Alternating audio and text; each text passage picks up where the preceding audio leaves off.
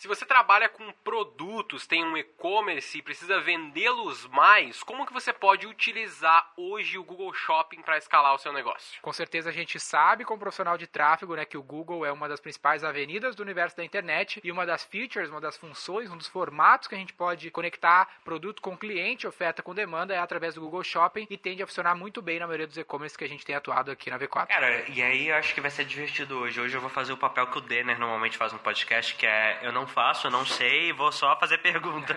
é, vamos ser dois então. Roy Hunters podcast para gestores de tráfego.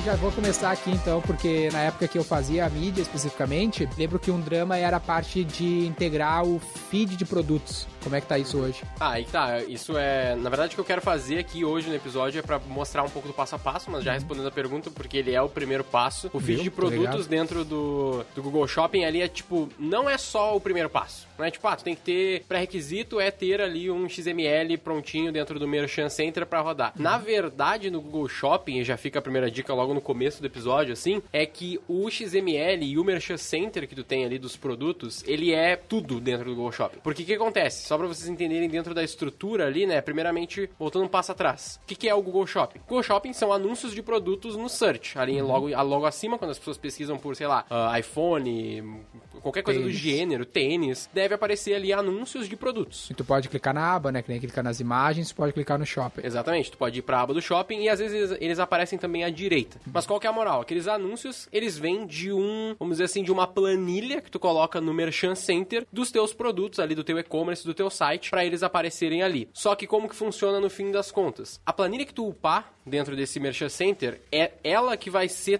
todo o insumo para o Google fazer a campanha. Então, quando a gente pensa em Google Search, que é mais óbvio, assim, né? Vamos dizer assim, mais intuitivo, pensando o quê? Ah, eu quero vender serviços de marketing, eu vou botar palavras-chave de marketing. Quando tu coloca no Merchant Center, tu não tem essa escolha. Na prática, tu só vai escolher qual produto tu vai anunciar, ou quais produtos normalmente tu vai anunciar, e o Google vai fazer a campanha para ti. Tá, e como é que funciona a integração? para atualização de estoque, essas questões. Aí tá, hoje em dia tá bem facilitado, a maior parte das plataformas já tem algum tipo de integração ou direta, uhum. tipo se tu tiver um Shopify da vida, tu entrega direto com Facebook, tu integra direto com o produtos, catálogo e Exatamente, ele já faz tudo por ti. Só que como que funciona? A moral é tu ter um link que vai ser um link de feed de produtos. Uhum. E a maior parte das plataformas ou te entrega isso nativamente ou por plugin, quando a gente fala de um e-commerce, Magento e coisas do gênero. Tá. Então ela te entrega ali um link, literalmente um link do site, tu acessa, vai ser um monte de código, tu coloca isso no Merchant Center e ele popula ali, tá. coloca todos os teus produtos no Merchant Center. E aí, depois que tu fizer isso, tu só tem que linkar, conectar as duas contas ali nas configurações entre a conta do Merchant Center e a conta do Google Ads. E na prática os clientes anunciam todo o mix de produto ou aí existe uma otimização de catálogo especificamente? É uma boa pergunta, já entra mais a, a nível de como fazer a campanha, né? Uhum. Mas basicamente tu pode fazer segmentações de todos os tipos. Uhum. Né? Então eu posso fazer uma, uma campanha all products, por exemplo, uhum. todos os produtos Azar Brasil, e é isso aí, seria tipo uma possível primeira campanha para tu Quando testar. eu faço a importação, a primeira visão que eu vou ter todos os produtos que eu importei, e aí eu passo, parto para essas definições aí, eu posso rodar no Azar, assim, para todos os produtos sem segmentação. Exatamente. Até um, uma das maneiras que algumas pessoas recomendam e que eu já testei, e a gente já testou aqui na V4 também que funciona, é justamente isso. Importa XML, vê se vai aprovar, porque tem essa questão de aprovação dos produtos e tal, e bota para rodar all products, e aí só tem que pensar na segmentação que tu vai fazer de região. Porque às vezes o cara pode rodar Brasil, ou ele pode rodar nas regiões que mais compram, né? Que aí a gente vai pensar Sudeste, Sul, principalmente, ali na maior parte dos casos, a não ser que tu esteja muito lá pro Nordeste, que daí faz mais sentido anunciar pro Nordeste. Mas aí tu pode fazer isso. Começa com todos os produtos e roda para Brasil, ou começa pela curva ABC, que é uma estratégia muito boa. Uhum. O que, que, tu faz? Pega lá, beleza, eu tenho categorias três categorias, uhum. digamos, duas, três categorias que vão ser as minhas top de vendas, ou que o meu cliente diz que são as tops de venda, e aí eu vou rodar Brasil, digamos, porém só nessas categorias que eu sei que é filé, vamos dizer assim, que eu tenho preço, que eu tenho tempo de frete, sei lá, custo menor e coisas do gênero, mais mais margem, que eu sei que vai fazer com que eu comece a vender. Boa. Porque um detalhe importante pra galera que vai fazer e que vai começar, né, nunca rodou o Google, Google Shopping, é que tu vai ver que tu só vai ter a opção de Google Shopping padrão. E aí existem duas campanhas de Google Shopping que a galera tem que saber. Primeiro é o Google Shopping padrão e a segunda é o Google Shopping Smart, Google Shopping inteligente. E o grande ponto da escala e aonde tá o resultado fudido mesmo, tá dentro do Google Shopping Smart. Só que o Google Shopping Smart tu precisa ter conversões de Google Shopping. Conversões de venda em geral. Tem que ter populado isso? Exatamente, tu tem que ter vendido já por campanhas. Pra ele conseguir fazer uma otimização inteligente. Exatamente. Então tu sempre vai começar com uma campanha de Google Shopping normal e depois tu vai abrir uma Smart, entendeu? Cara, eu tenho uma dúvida sobre isso que é. E produto digital, quem tem? Por exemplo, eu já vi anúncio de livro no Google Shopping. Mas e e-book, posso colocar? Como é que é isso? Isso até é uma dúvida minha também, porque até onde eu sei, até onde eu sei não existem muitas restrições em relação a isso, mas a galera não faz, É uma- entendeu? um hack. É, tem- pode ser, eu posso estar errado nesse caso, eu não parei pra pesquisar muito a É, eu fundo sobre também, isso. cara, eu também nunca vi. Então, das duas, uma, ou testar não funciona, ou tem alguma restrição que eu posso estar só desconhecendo Que eu agora. acho que não é muito usual para infoproduto, porque a premissa para funcionar no, no marketplace é que tu tenha muita demanda pelo produto. Normalmente, infoproduto cria a sua demanda, né? Ninguém tá buscando necessariamente por aquilo e se cria a necessidade. Cara, pior que eu não sei, sabia? Vou, vou dar um exemplo aqui, tá? Época de Suno, a gente produziu. Tinha uma fábrica de lançar best-sellers de investimento. Gerava muita busca. Tanto que a gente colocou, lançava na Amazon, virava mais vendido, tinha um deal de exclusividade com a Amazon por um tempo, depois colocava no nosso site com promoção. Então tinha uma busca grande. Então pra gente colocar no Google Shopping, a gente só não colocava porque a Amazon colocava, entendeu? Mas era uma busca especificamente. Era uma busca específica pelo teu produto. Cara, não só pelo produto. Na época, se tipo, alguém pesquisasse investir em dividendos, que isso é uma coisa que acho que a galera tem que prestar atenção, né? Que como que você usa as ferramentas do Google para se beneficiar do search. Então, o Google, quando ele vê que aquela busca ela tem uma intenção de compra, ele ativa o shopping. Automaticamente já vai aparecer o shopping lá. Então, quando o cara entende que você está buscando um livro sobre investimentos, por exemplo, mesmo não sendo sobre produto, ele procura por livros de investimento que estão cadastrados no shopping e faz aparecer a, a search do shopping lá em cima. Então dava pra aparecer assim. Eu confesso que eu nunca testei, mas tá me parecendo ser um potencial interessante aí, né? É, porque tu pode ter uma, uma concorrência menor e ter um custo melhor, talvez, ali, né? Não, até no, na V4, tu não sabe? A gente tem os produtos na V4 aqui, ó. Sabe como é que a gente colocou? É, isso aí é Google Meu Negócio, não é Google Shopping. Ah, tá. É, tu no Também Google Meu Negócio né? consegue colocar produtos ali e quando aparecer o teu, o teu negócio, o V4 Company vai aparecer os teus produtos. Boa. Mas daí não é Google Shopping necessariamente. E os critérios do leilão, como é que funcionam? Tu tem basicamente a mesma estrutura ali de leilão que tu vai poder fazer no primeiro momento, só que aí que tá, né? Como que é, como é que funciona no fim das contas lá? Tu vai ter como dar lances de custo por clique por produto, por conjunto de produtos nesse caso. E aí tu pode fazer os conjuntos com várias segmentações, por preço, por categoria, por, sei lá, estoque, coisas do gênero. E aí tu vai dando lances pra esses produtos aparecerem, mais ou menos como search, entendeu? Vocês falaram de demanda, isso que é bem interessante, que é uma coisa que a galera não sabe e a galera não faz, e é até controverso pra alguns que quando eu falei isso, os caras falam, pô, mas eu nu- nunca fiz e nunca precisei. Mas o que é interessante que é o seguinte, o Google Search e o Google Shopping, eles andam na prática juntos, né? Porque é a mesma mídia, vamos dizer assim, a diferença é o formato de anúncio que tu vai estar fazendo. Então, sempre é interessante tu ter as duas campanhas, entendeu? Porque daí no fim das contas, Dependendo da ativação que ele faz, vai aparecer uma ou outra. é, exatamente. Vai aparecer uma ou outra, vai aparecer a mais relevante no fim das contas, mas é interessante tanto pra tu ter também insight do que que tu vai anunciar, sacou? Tipo, tu pode começar com um search, ao invés de começar com um shopping, por exemplo, e aí conforme tu vai tendo ali indicações do que que tem mais CTR, conversão, venda no teu search, tu começa o teu Google Shopping por essas campanhas, entendeu? Por esses produtos, por exemplo, né? Mas o interessante é sempre ter em paralelo os dois. Uma grande diferença, eu acho também que tem é que o teu copy se torna basicamente o teu produto. Então, né, se tu não, tipo, se a gente faz um anúncio de search ou display, a gente pode inventar mil coisas de copy, de criativo. Nesse caso, no teu criativo é o produto. Se não tiver o produto certo com o preço certo, a chance de performar diminui muito. Sim, mas também tem o display remarketing que é dentro do Google Shopping. Ah, Essa sim. galera não tá ligado. Ah, mas o Hum, criativo na prática também é o produto.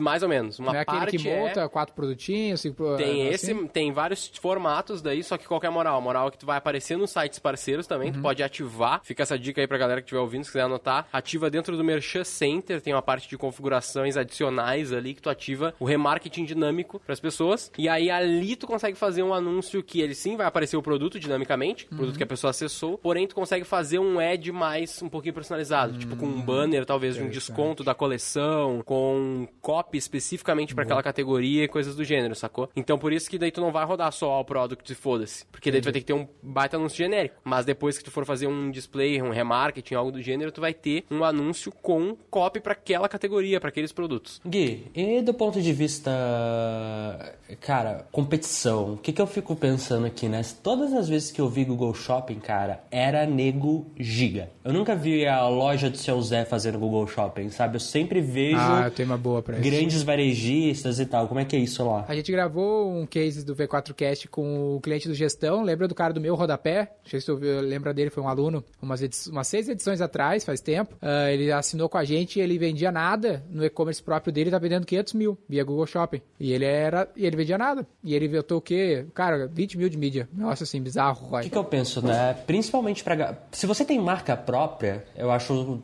ok, eu entendo como é que você faz. Mas vamos supor que, sei lá, cara, eu sou o dono de Tênis uma. Nike, vendendo tênis Nike contra Netshoes. Ah, embaçou. Cara, essa eu sou a multimarca, pô, é, entendeu? Tipo assim, se eu tenho marca própria, eu consigo, eu consigo ver a diferenciação. Se eu não tenho, cara, eu tô vendendo a mesma geladeira que a Ricardo Eletro, que a Casas Bahia e que a Magazine, é, é basicamente preço, né? Eu tenho alguma outra coisa que pode me ajudar? É que eu acho que aí a gente entra nos fundamentos do e-commerce, que a gente até já falou aqui, eu acho, algumas vezes, lá no falou. V4Cast, que é o lance, cara. Se tu não tem produto, não tem preço, não tem distribuição, não, não interessa o tipo de anúncio que tu fizer, não vai, não vai vender. A melhor publicidade não vende produto ruim. Nesse caso de varejo, produto ruim e bom tá muito atrelado à oferta. Exatamente. No fim das contas, se tu não tem o preço num produto como tênis Nike, aí vai ser bem complicado tu ganhar no, ali no Google Shopping. Mas tem a questão interessante que é do leilão que tu falou, né? A gente tem que lembrar também que não é em 100% dos leilões que o cara aparece, seja ele a Nike ou, ou o tio Zé. Então, normalmente tem espaço mesmo assim, sabe? Só que provavelmente o teu ROAS, o teu ROI não vai ser tão alto porque tu não vai conseguir fazer uma conversão muito alta. É, porque entendeu? o cara vai não dar uma tem produto. pesquisada, vai dar uma olhada no É, orgânico, tá pensa bem, que- vai ver que não... É, pensa que o cara que compra na internet, vamos dizer assim, aquela pessoa que não precisa ser o cara puta comprador, mas o cara que manja mínimo, assim, ele sabe mexer na internet. Ele sempre vai pesquisar um tênis Nike e depois ele vai dar uma olhada em outros sites também. Então, se tu não tem preço e ele acabou clicando no teu anúncio, é muito provável que ele não vai converter direto, assim.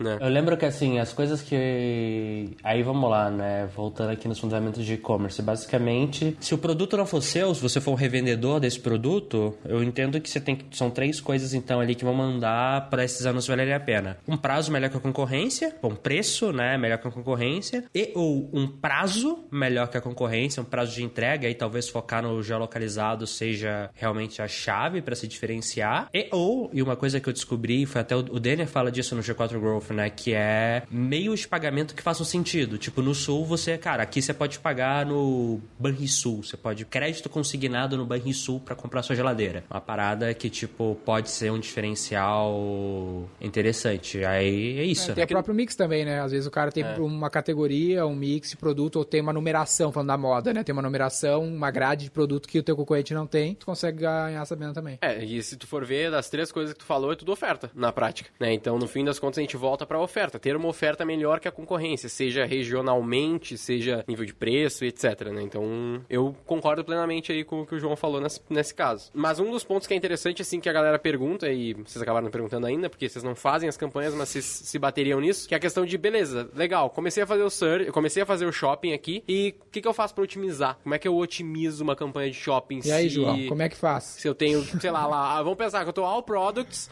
e rodando Brasil, o que, que eu faço pra otimizar? E aí, quero ver agora. Cara, é, é, eu ia perguntar uma coisa específica disso aí, que é o seguinte, né? Otimização de keywords, cara, é, é livre? Como é que é isso? Não tem, não tem a parte de keywords dentro do, do Google Não Shopping. tem keywords, tipo, é pelo nome e descrição do produto que eu coloquei no meu catálogo que vai definir. Se eu não me engano, tu pode excluir, tá ligado? Mas tu não pode segmentar por palavra-chave dentro do Google Shopping. Caralho. Isso é só pro search. Entendeu?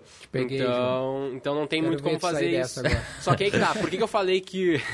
Por que, que, eu, que eu falei Essa que. eu falei que no, começo do episódio eu falei que eu não sabia, cara. Não, eu não vi, eu não ouvi essa parte. Eu conheço o editor aqui, ele disse que ia cortar. Como a gente passou no começo do podcast, falou que sabia tudo, né? É, exatamente. Mas o que é interessante ali do, do XML que a gente falou, né? Eu falei no começo que o XML é tudo, né? E essa vai ser a frase de efeito do João lá no final. XML é tudo. A gente já tá combinando isso agora. Já tá- já tá Mas alinhado. por quê? É, já tá alinhadíssimo. Por quê? quê? Por que, que o XML é tudo? Porque o XML, a descrição do teu produto, o título do teu produto, são as palavras-chave que o Google vai se basear para segmentar os teus anúncios, tá ligado? Pum. Então, se tu tiver uma descrição merda, tipo, produto XPTO, textura tal, é isso aí. Tipo, tu tem pouca abreviações, informação. né? A galera é... costuma cadastrar produto muito abreviado, bem comum no Aham. varejo. Tipo, tênis eh, NK, que é o Nike, daí o cara bota ML no, no sei lá, Melissa. Sim, é, tipo, não, não faz sentido. É Quanto mais E, e- e imagem? imagem, tu diz a imagem do produto? Tem que ser boa. É, tipo assim, tem. Como é que são as regras disso? É, eu só posso colocar, tipo, a foto do produto. A foto lisa do produto, sem Sim, nada? fundo branco, foto estilo. É só fundo branco. Tu não Esse pode é botar padrão. outra? Até onde eu sei, não. Até onde eu sei, tu pode, se eu não me engano, tu pode fazer... Que pode, mano, porque eu já vi, tipo, outras categorias que não são moda, tem isso, tipo, Tem? móveis. Eu nunca vi. É, eu comprei sofá, os bagulho assim, tem. Ah, eu acho que tem fotos ambientadas que tu consegue Ah. fazer, se eu não me engano. Ah, então, mas tipo assim, eu não posso colocar uma imagem que tem um, um banner no meio da imagem, de clique aqui. A princípio não, nunca vi isso lá, entendeu? Então que é tem um só a foto do checa? produto mesmo. Sim, certamente deve ter um bot que checa. Se isso for uma regra, eu não sei dizer de novo nesse caso se é uma regra específica disso. Eu sei que eu nunca vi, tá ligado? Então provavelmente tem alguma coisa desse tipo. O Google ele é bem mais livre do que o Facebook no sentido de banner e texto, né? Então, tipo, tu faz um display, tu faz do jeito que tu quiser. Botar um texto gigante no display, foda-se, pode botar. Mas até onde eu sei na foto do produto, eles têm uns padrões de foto ali, tamanho e coisas do gênero, uns mínimos necessários, assim. É, mais ou menos, né? Esse negócio de ser mais livre, porque eu, tipo, ele permite mais texto, só que ele é muito mais restritivo no que, que pode estar escrito no texto da imagem. É incrível esse negócio. Ah, é verdade. Você não pode fazer uma imagem com um clique aqui. É, não pode fazer isso. Eles tiraram isso, né, não recentemente, mas depois de um tempo eles tiraram isso. E até onde eu sei, tu também não pode fazer ah, banner sem ter o teu logo. É, não pode. É, sempre tem que ter o logo da empresa e pá, tem umas frescuras assim. Ou ativar aquele negócio que adiciona automaticamente. Mas sim, eu lembro disso também. É, a nível de, de quantidade de texto na imagem, eles são mais livres. é isso só. É, é basicamente. Você pode fazer uma campanha que é só texto, sem problema nenhum, mas o texto tem regra. O Facebook é quase o contrário. E isso era uma estratégia né, que a galera usava, né? Mas a gente tá entrando no outro tópico. Mas que os caras faziam um display só de texto, né? Só texto pra tentar aparecer como se fosse um Parte do artigo de um blog, um parte, parte do conteúdo e tal. Tem um É, umas treta, né? Mas assim, só pra fechar assim a nível de otimização, né, qual que é a moral? Como tu normalmente vai ter que começar com campanhas de Google Shopping padrões que eles falam, né? Tu não vai ter como usar o ROAS desejado, tá? E ROAS desejado é uma das melhores partes ali do Google Shopping e ela só vai ter essa opção ali, principalmente no Google Shopping Smart. Só que a configuração como um todo do Google Shopping Smart e versus o Google Shopping normal versus o Google Shopping padrão, elas são bem parecidas, então tu não vai sofrer muito nisso. Mas a minha dica é, começa, é, minha dica não, né? Obrigatoriamente tu vai ter que começar padrão, mas sim troca assim que tu puder pro Google Shopping Smart, porque ele é o queridinho ali da galera. Todo, né, é unânime que todo mundo fala, cara, Google Shopping Smart é top, funciona muito bem. Boa. Então, é que é bem, bem comum, né? O João até fez cara de cu ali, que, que normalmente não é muito bom, né? Não, não, não. Eu ia fazer uma, uma. A pergunta que eu ia fazer é a seguinte: Google Shopping versus Facebook Shopping, como é que tá isso aí? Ah, boa, boa, uma boa pergunta essa é deep, hein? Agora te pegaram, hein? Me pegaram essa aqui, daí não sei essa aí. Mas aí tá. tá tentando se vingar, cara. João. É, né? Eu tava, eu tava pesquisando ali perguntas capciosas, não.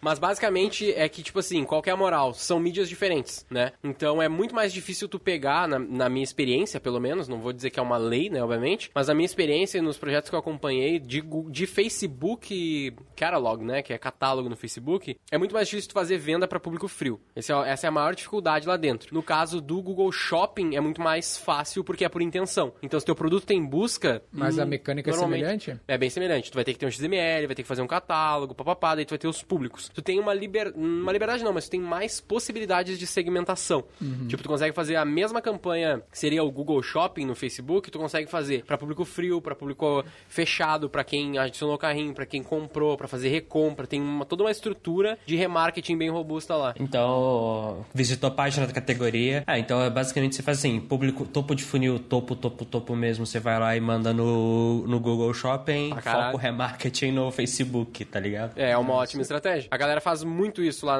na- aqui com a gente, porque daí tu tem uma grande entrada nas campanhas Smart de shopping e elas dão um ROAS fudido. Isso que é bem interessante, assim, tem muitas categorias que tu vai encontrando ao longo do- das campanhas que elas vão te dar, tipo, ROAS 7, 8, 10, 40, tá ligado? E que é bem interessante e escalado, velho. 40 vezes escalado, tá ligado? Tipo, 10 mil de É, esse mídia na nosso porra da cliente, ele tava vendendo 500 Aham. mil com 20 mil de mídia. Exatamente, tipo, No shopping. muito, Acho que muito 70, absurdo. 80% no shopping. É, muito absurdo, assim. Tem algumas categorias que os caras encontram que bomba demais. E aí depois eles só ativam remarketing dinâmico no Facebook e já vem mais campanha com 10, 20 de ROAS. Top. Tá ligado? Então é uma boa estratégia. E uma última coisa, só uma, um hackzinho lá que quando eu falei isso lá no Pedro Sobral, a galera pirou assim, não, nunca tinha pensado nessa ideia. Foi uma coisa que a gente aprendeu ali com alguns clientes que investiam bastante, que é uma estratégia de. Pra quem já tá no shopping inteligente, qual que é a moral? Tu vai estar usando lá, tu pode estar usando maximizar conversões, tu pode estar otimizando pra ROAS, tu pode oti- otimizar pra várias coisas. Normalmente a gente vai sempre chegar na última opção, que é otimizar pra ROAS desejado. Tipo, ah, eu quero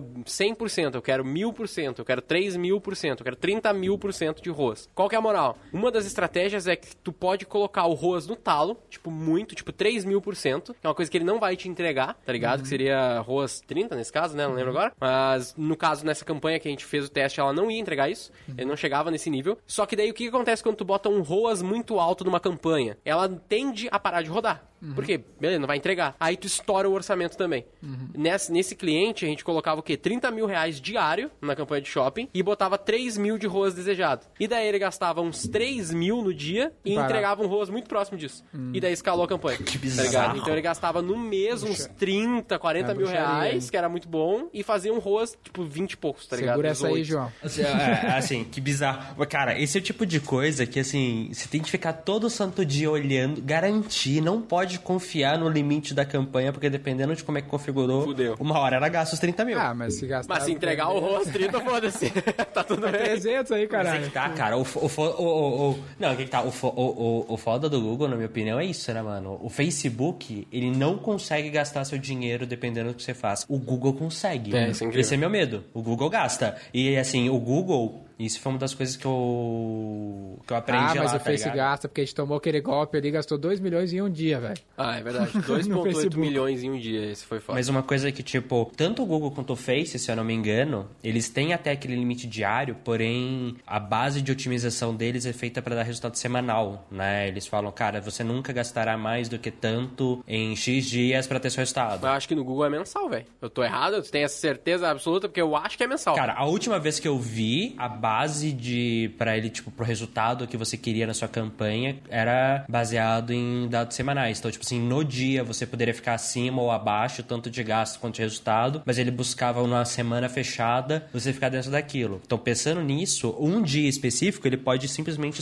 te foder. E aí, dependendo de como é que você deixou esses limites aí estourados, tipo 30 mil de budget de campanha, tum, é 30 mil que você se ferrou. É, exatamente, eu iria com cautela, mas o que que acontece? O ROAS desejado, ele segura a campanha também, entendeu? Porque ele vai, ele não vai necessariamente te entregar o ROAS desejado, porque a gente sabe que não é uma regra que tu vai botar na campanha, que só vai converter a ROAS 3 mil por cento, mas ele vai tentar buscar o máximo possível um ROAS muito próximo disso, entendeu? Então ele ficava lá em 2 mil e pouco, mil e pouco, tá ligado? Só que já era muito mais alto do que ele vinha fazendo no- nos demais, e funcionava. E aí, como que funciona depois? Tu só vai controlando no ROAS, entendeu? Tipo, ah, eu quero vender mais, eu diminuo o ROAS desejado. Né? Ao invés de eu aumentar o orçamento, eu só diminuo o que eu desejo de ROAS e ele vende mais. Eu preciso vender um pouco menos, sei lá, porque eu tô acabando com o estoque, aconteceu isso com esse cliente, ele aumenta o ROAS, bota 4, 5 mil. Então essa é uma estratégia mais a longo prazo, assim, que a galera usa também. Não é uma regra, né? Não necessariamente vai funcionar pra todo mundo, nada, nunca, nada é uma regra, né? Mas é um bom teste, só não vai meter 30 mil reais na tua campanha do nada e depois vir enchendo o saco, né? Mas vai com cautela e pode ser que funcione. Antes da gente encerrar aqui, conta essa história dos 2 milhões, cara. Ah, tu quer contar ou eu conto do, que tu me fudeu? É, foi, foi, pá, foi, uma, foi Foi, foi um erro conjunto, foi um erro conjunto. É que a gente viu um, viu um anúncio, direto aparece anúncio de ferramenta pra mim. Ah, otimiza sua campanha assim assado, aí eu, compa- eu mando pro Gui dar uma checada. Aí mandei uma, aí ele instalou pra checar, no outro dia tinha estourado 3 milhões de gasto nas contas do- de uns clientes. Só num cliente foi 2 milhões, 2.2 milhões. Não, 1.8 Caralho, milhões. mas. Não, foi 2 Mas milhões. deu retorno, pelo menos. Não, mas Não, aí tá. foi que é. É, aí que tá. Eu pensei, porra, se ele Pro cara deve ter dado, né? É, porque aí que tá, esse é o problema. O que, que aconteceu? Só pra, pra ficar o aviso aí, o disclaimer pra galera que ouvir esse podcast, cuidem com a porra dos aplicativos que vocês instalam, porque a gente tem a autenticação de dois fatores ativada na conta, a gente tem a autenticação de dois fatores ativada no BM, a gente tem tudo certinho. Só que a porra do app dá permissão pra alterar as Quem configurações é que do BM. Ninguém lê a porra das permissões. Eu leio. Exatamente, ninguém lê a porra das permissões. Eu leio- essa me defende, essa eu leio. Chega com essa conversa aí, eu com essa conversa. eu leio. Não, mas aí que tá, eu fui ler, eu fui ler, só que o que, que é a porra do app? O que, que tu pensa? Me parecia legit, tá ligado? Parecia Porque é um- tranquilo. ele é uma cópia de outro app verdadeiro. Que é tá verdade, exatamente. É cópia, Ctrl-C, Ctrl-V com outro nome. Eles pegaram um app nada a ver e daí colocaram o nome nesse app cópia e daí faz um esquema com a galera. O que, que é a moral? Tu pensa que é a porra de um app que vai otimizar as tuas campanhas, te ajudar a ter AI nas tuas campanhas. Ok, até aí não é muito diferente de outras promessas do mercado, vou testar. E aí tu espera que ele dê permissão de edição na porra das campanhas, que ele é um app que vai mexer nas campanhas, caralho. Só que eu não conferi, daí o erro né, nesse caso eu trago pra mim, mas eu não conferi se o app, porra, existe, reviews e tal, só, ah, vou botar aqui, foda-se, tô acostumado a botar uns app aqui mesmo. Do- na madrugada, os caras entraram na- em três, con três contas de anúncio e gastaram aí 2.8 milhões. Um dos clientes foi 1.8, porque eles tinham limite de crédito, né, então eles torraram o limite de crédito infinito do cara ao máximo possível. E, na verdade, foi os três, os três tinham limite de crédito. Eu acho que eles até escolhem contas assim, porque deve, ter um deve torrar mais. vai buscar e pá. É, e aí, velho, os caras são muito engenhosos, filha da puta, porque eles pegaram e daí eles criaram usuários dentro do nosso BM com nomes bem parecidinhos com os nossos. Tipo assim, tem o Wellington da Silva Pinto que trabalha com a gente, e daí tinha um cara novo que entrou ontem, que era o Wellington Silva da Pinto. bem assim, e daí tu, beleza, tu passa o olho e tu nem vê, tá ligado? Sim. E aí foi isso que deu. Mas. Mas foi ressarcido pelo Facebook. É, nem ressarcido, né? Melhor do que ressarcido por 3 milhões de reais é ser invalidada a porra da, da a cobrança, da é, porque cobrança, foi né? pós-pago no caso, né? É, Mas daí eles pós-pago, rodaram um anúncio pra, pra dar esse, pra vender, sei lá, alguma, algum produto merda como afiliado, provavelmente com essa mídia, tá ligado? Sim, foi isso e vender os, e conseguir mais gente pro próprio app. É, pro próprio golpe, no caso. Vocês chegaram a ver quais anúncios eles fizeram? Sim, dá pra, dá pra ver. Dá até botar um print aqui depois, mas o mesmo anúncio que aparece pro Denner, que ele me mandou, é o anúncio que eles anunciaram na nossa conta. É, eles devem rodar isso em bot, mas fica estourando um monte de gente pelo mundo sem parar. Era um anúncio em inglês e pá, então tem uma coisa. Não global. é em inglês, não, em israelense. Não, o que apareceu pra mim era em inglês. Ah tá, o teu esse aí, é verdade, verdade. é.